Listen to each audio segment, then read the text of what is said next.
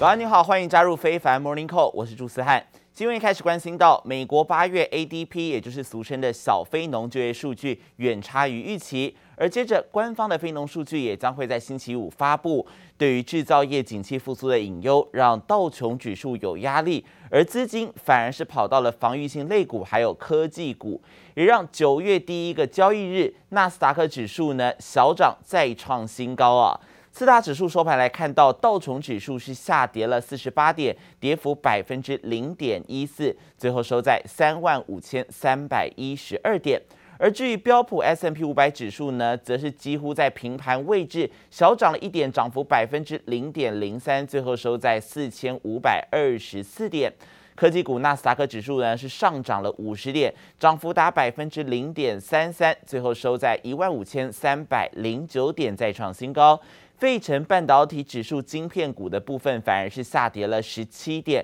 个股涨跌互见呢，跌幅是有来到百分之零点五九，最后收在三千三百九十九点，而其中台积电 ADR 则是上涨了百分之一点二二。even if they are going to to tighten policy, which is scaling back asset purchases, last time we had that, you didn't actually see interest rate liftoff almost until for over a year after uh, they initially started tapering assets. So that's one thing is maybe they're starting to realize interest rate hikes are still pretty far off in the distance. 美股是由科技股领涨，其中苹果是一度攀升超过百分之一点七，中场呢仍是创下了空前新高水准。 而另外，美国劳动市场的复苏减速，强化市场预期，联准会在短期之内呢，仍然会继续提供足够的刺激措施。而且，财经媒体 CNBC 也报道，由于企业获利强劲复苏，标普自去年十月以来都没有出现百分之五以上的一个回测，并且在二零二一年创下了五十多个新高。但也有专家直言，在九月份美股可能充满了挑战。其他潜在的风险即将出现，包括中国对于科技巨擘的打击，还有德国在九月份也即将进行联邦大选。美国官方就业报告出炉的前夕，有“小就业报告”之称的 ADP 就业数据显示，在八月份民间的就业只有增加大约是三十七点四万。这个增速虽然是高于七月，但是还是远远低于华尔街所预估的六十万。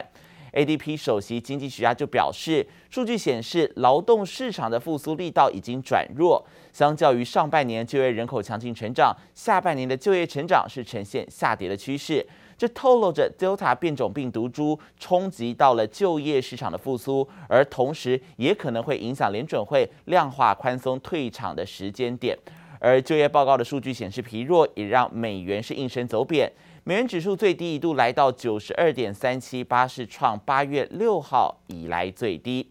而根据彭博社报道，现在还有一个隐忧，就是四级飓风艾达重创了美国东部，最新已经影响到美国将近百分之六十的主要农产品出口。而中国的黄豆买家现在也开始转向巴西来购买农作物，避开缺货的困境。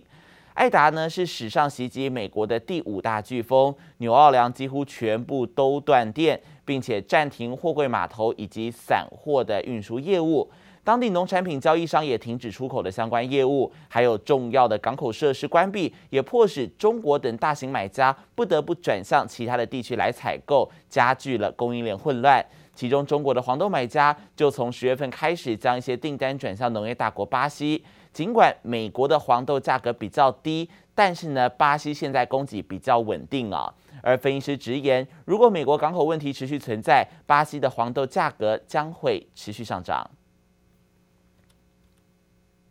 今年以来，美国振兴措施成功刺激到消费的需求，而如今开学季又碰上了变种病毒肆虐，导致美国人又开始抢购卫生纸了。美国最大的卫生纸及纸巾制造商 P&G，它是持续扩大产能，而零售通路呢也竭尽所能的补满货架。P&G 表示，去年的疫情爆发以来，美国人维持个人清洁习惯，再加上近日 Delta 变种病毒让部分地区确诊人数再往上飙升，也使得卫生纸需求暴增。回顾去年三月疫情爆发的初期，全美的零售通路销售民生必需品，平均有百分之十三的品项都缺货。而如今虽然只剩下大概百分之十一的品项缺货，但是仍高于这个疫情之前的表现。而且在原物料价格上涨，还有全球供应链受阻的多重影响之下，零售商越来越难确保所有品牌还有产品种类都可以充足上架啊。而如今 Delta 疫情再度爆发，不禁让人联想起去年疫情爆发时这个美国人疯抢民生物资的状况，而也关心到澳洲。澳洲在昨天公布了第二季的经济数据，GDP 年增百分之九点六，创下澳洲近代史上最佳纪录，季增百分之零点七，优于预期。而尽管躲过了负成长，但是经济增速成长的速度却是明显放缓。再加上持续实施大规模的封城措施，原定星期四解封的维多利亚州将会再延长封锁时间，对于经济冲击恐怕会在第三季浮现。澳洲雪梨歌剧院投影出澳洲与美国国旗，纪念美纽澳防卫公约七十周年。但民众可能没心情欣赏美景，当地防疫封城已经进入第十周。We had 1116 cases of community transmission in the last 24 hours to 8 p.m. 疫情阴霾还未消退，澳洲最新公布的经济数据却意外优于预期。第二季 GDP 年增百分之九点六，还创下近代史上最佳纪录。但去年同期经济萎缩百分之七，比较极其低，才让数据超乎想象。Our economy remains resilient, that its fundamentals remain sound.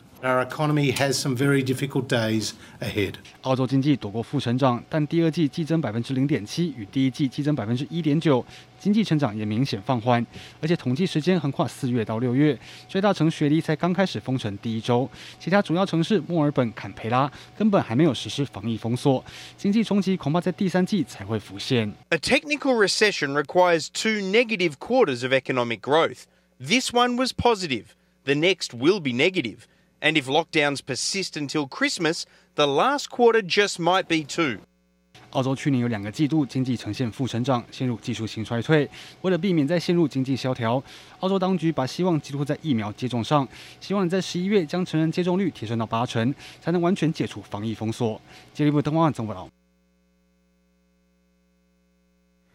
比利时最新一项的研究结果发现，在接种两剂莫德纳疫苗之后，个人所产生的抗体为施打辉瑞 BNT 的两倍之多。不过，美国 FDA 提醒，年轻男性接种莫德纳容易引发心肌炎等疾病。而此外，莫德纳疫苗的污染风暴也持续扩大。继上个礼拜有一百六十三万剂停止施打之后，本周又在群马县发现了污染疫苗，将再度暂缓施打一百万剂。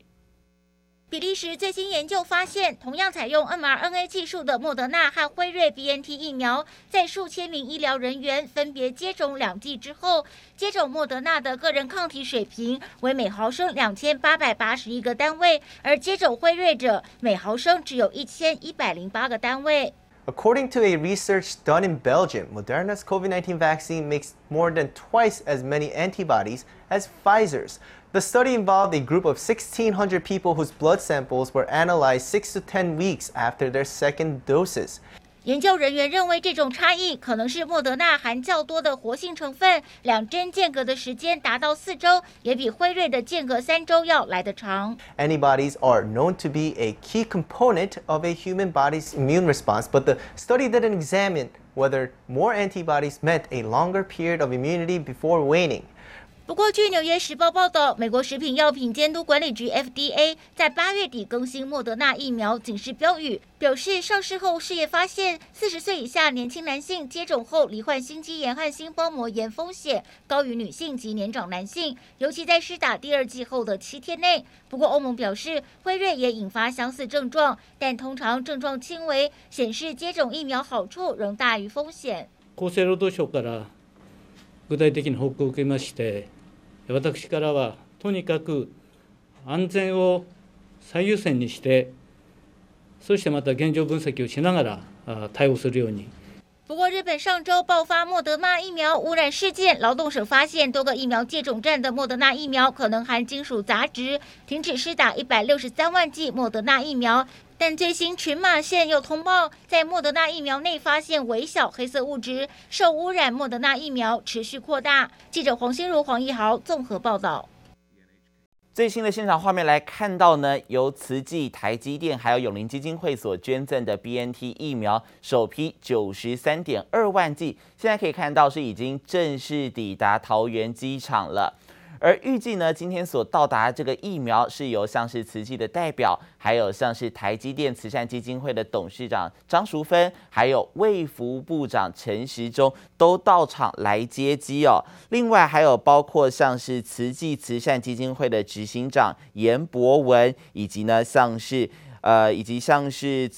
疾管署的署长周志浩等十五人，还有相关单位九人都来到了现场啊！现在手上呢也拿了这个感谢您的牌子，是由卫福部长陈时中要感谢来捐赠疫苗的这一些民间单位。而今天呢早上七点抵达桃园机场的这九十三点二万剂辉瑞疫苗抵达之后，是直接放在五零七货机坪卸。破机坪来卸货，包括像是卫福部长陈时中抵台之外呢，还有像是这一次的疫苗，最主要是由卢森堡国际货运公司的波音机型七四七来搭载抵达台湾哦，也就是画面上所看到的这一班飞机。而接着呢，疫苗抵台之后，则是会由华厨来进行相关的一些通关程序，而紧接着这一些疫苗也会来进行封缄的状态，而接着呢，就会给像是学生，包括十二岁到十八岁、十七岁的学生，以及十八岁到二十二岁的青年来做接种啊，而这一些。目目前这些疫苗上头都是有贴着复必泰的标签，而紧接着如果是要克制化标签的 BNT 疫苗，预估呢也会在中秋节之后每个礼拜都会有疫苗稳定的来到货哦。不过呢，最准确的这个疫苗到货情况还是要由指挥中心来公布。而陈时中也表示呢，确实在接下来一到两周之内都会有疫苗陆续来台。新冠肺炎的疫苗普及，现在在全球可以说是严重失衡。WHO 的秘书长谭德赛最新是再度呼吁全球至少在这个月，希望可以暂停为民众来施打第三剂的 COVID-19 疫苗，让穷国有机会为人民来施打第一剂疫苗。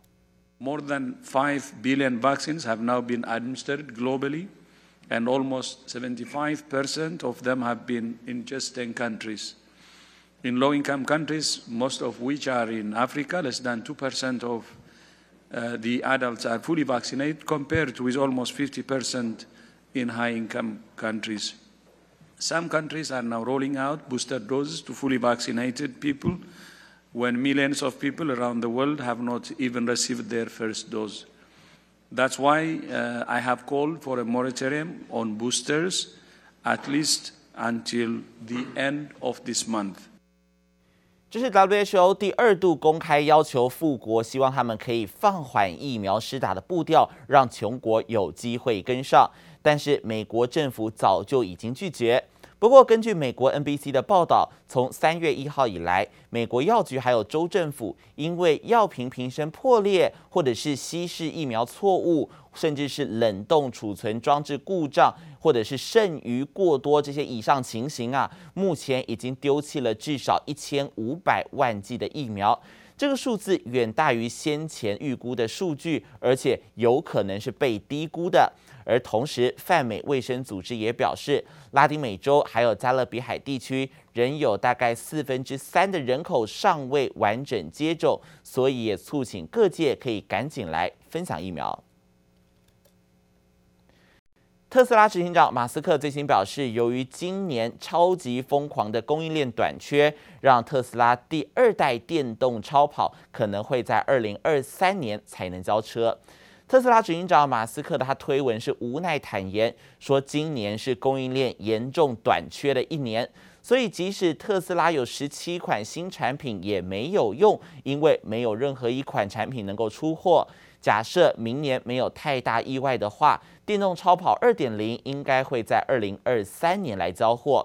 但是其实啊，早在二零一七年这个电动超跑二点零亮相时，Tesla 就预定是要在今年来开始交车啊。但由于疫情还有供应链的问题一延再延，让消费者其实没有办法体验到号称零到一百公里加速只要一点一秒的境界。而这个消息传出之后，也让 Tesla 的股价收黑百分之零点二二。